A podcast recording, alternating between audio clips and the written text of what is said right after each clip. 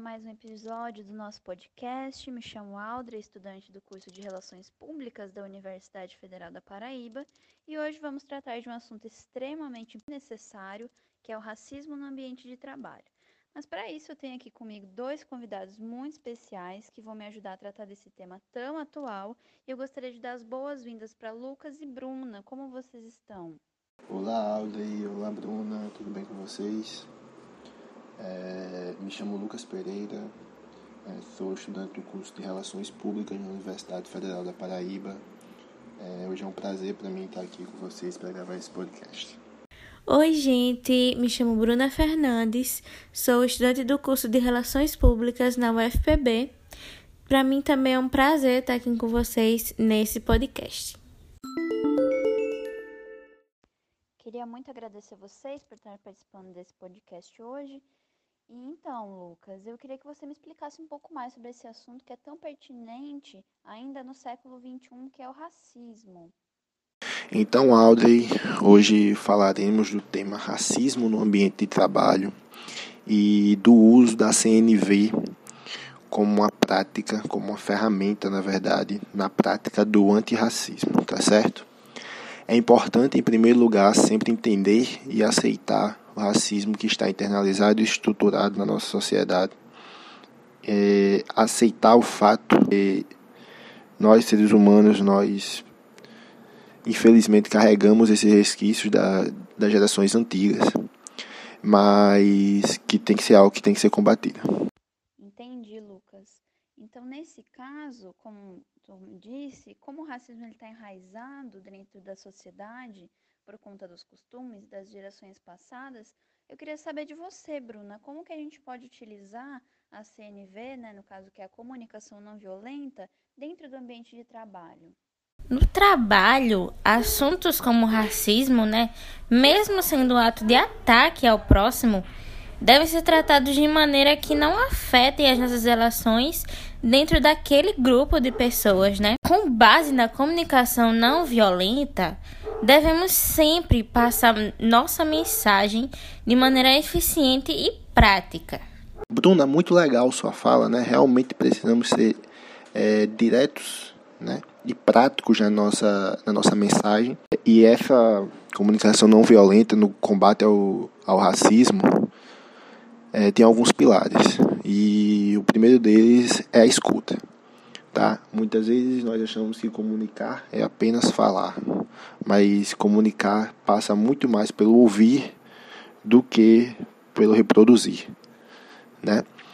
É, dar voz a algum colega que se sentiu ferido de alguma forma por algum comentário ou atitude sua ou de algum colega de trabalho é de extrema importância no combate ao racismo nesse ambiente.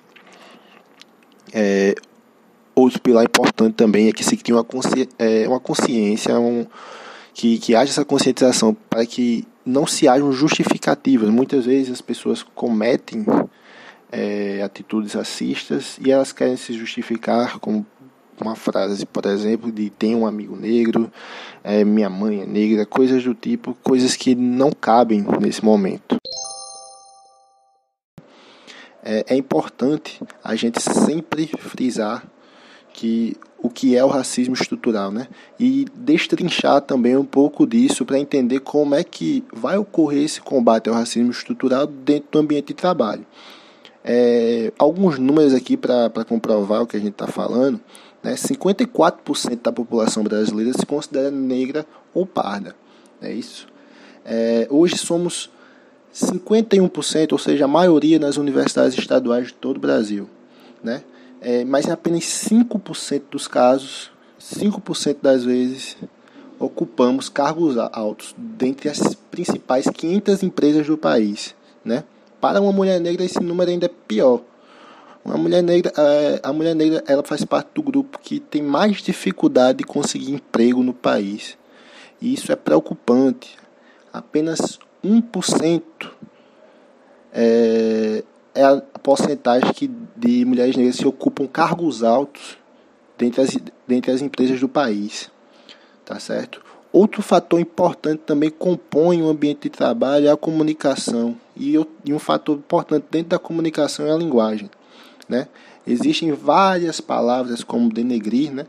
É, e algumas expressões como dia de branco, mercado negro, a coisa tá preta, que perpetuam esse racismo estrutural, né? Mantém essa infeliz chama sempre acesa. E combater essa linguagem, né? Faz parte também desse trabalho da CNV, quando nós passamos a nos policiar de forma a ter uma mudança realmente de atitude, entender que esse linguajar que advém lá ainda daquela do nosso passado escravagista, né, do país, e entender que a partir desse entendimento aí, é, até sendo redundante um pouco, a partir desse entendimento aí é que a CNV vai conseguir ser uma ferramenta da prática do antirracismo. Então, como vocês trouxeram essa questão do racismo estrutural e também sobre o antirracismo, de que forma que nós podemos utilizar o antirracismo dentro da organização na comunicação não violenta com os colaboradores e os funcionários? De que maneira que isso pode acontecer dentro da empresa? Então, Audrey, é essencial né, que a gente tenha atitudes antirracistas no nosso ambiente de trabalho. Já dizia a escritora e ativista norte-americana Angela Davis: não basta não ser racista, é necessário levantar a bandeira do antirracismo. Então, uma das dicas é criar conexões com as pessoas e perceber, primeiramente, de que forma elas costumam expressar o racismo observando também o racismo internalizado em nós mesmos. Sendo assim, a gente começa a criar uma consciência e ter atitudes que realmente fazem diferença num ambiente como esse. Bruna, muito bom seu comentário, não é isso? É... E já finalizando, porque a gente está chegando no final do podcast, é... e também fazendo um comentário em cima dessa sua fala, é importante a gente sempre frisar que a CNV ela não vai buscar apenas mudar a forma em que nós nos comunicamos, né? Ela na verdade vai ter como um objetivo maior uma mudança de atitude real, né? E essa mudança de atitude é, passa diretamente pelo ponto que você trouxe aí, que é essa conexão, esse entendimento, esse policiamento é, para com os outros e para com nós mesmos, diante de atitudes, comentários, palavras racistas. Né? Quando a gente passa a ter essa conexão, esse entendimento, começa a identificar né, esse, esse racismo internalizado, estruturado na nossa sociedade, na nossa fala, no nosso dia a dia, a gente realmente começa a colher o fruto de, desse combate ao racismo e começa também a levantar de uma vez a bandeira antirracismo. É, e isso aí é muito importante, né? E, e já é o fruto de que, que, a, que a CNV vai estar tá trazendo para o para o ambiente de trabalho, não só para o ambiente de trabalho, porque essa mudança de atitude também tem uma influência é, social, né? Vai estar tá transformando cidadãos, vai estar tá transformando é, empregados, né, trabalhadores, colegas de trabalho, vai estar tá transformando ambientes, né? e, e o principal vai estar tá combatendo essa forma de preconceito que é o racismo.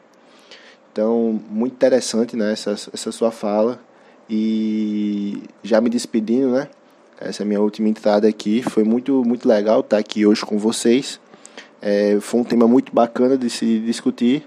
E, e é isso, Aldir. Muito obrigado pelo convite. É isso, gente. É muito importante né, a gente trazer esse tema e discutir, trazer esclarecimentos né, sobre ele. E muito obrigado, Lucas e Audrey. É, até a próxima. Gostaria de agradecer ao Lucas e à Bruna por terem participado do podcast de hoje. Como Bruna disse, esse assunto é extremamente importante e necessário. Eu espero que você, ouvinte, possa utilizar essa comunicação não violenta e antirracista não apenas dentro do ambiente de trabalho, mas fora dele também, com seus familiares, amigos, colegas que utilizem de termos ou atitudes racistas, colaborando para que o nosso país caminhe para um futuro mais respeitoso e com igualdade. Eu agradeço pela sua atenção e até a próxima.